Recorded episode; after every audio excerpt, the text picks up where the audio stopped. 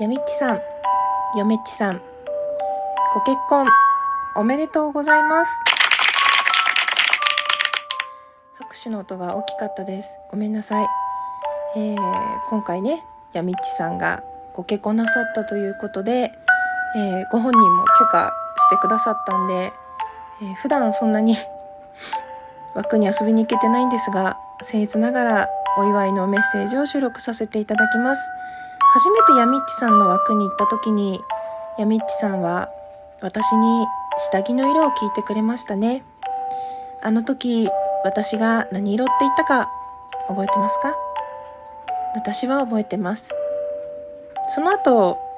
何人かに同じように違う配信者の方なんですけどね。同じように聞かれた時には同じ色を返すようになりました。それから私が初めて収録で漫才を撮ったのもやみっちさんの企画でした。えー、ラジオトークのね、息子のような存在であるノートくんと一緒に、のておと母という収録をあげました。あれも非常にいい思い出です。そんなこんなでですね、私の初めてをたくさん持っていったやみっちさん。普段はねこう一リスナーとして遠くから拝見拝聴している私でございますが今後のご活躍もお祈りしております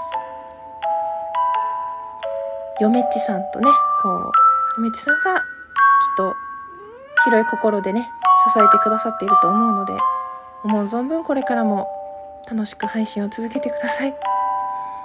おめでとうございました。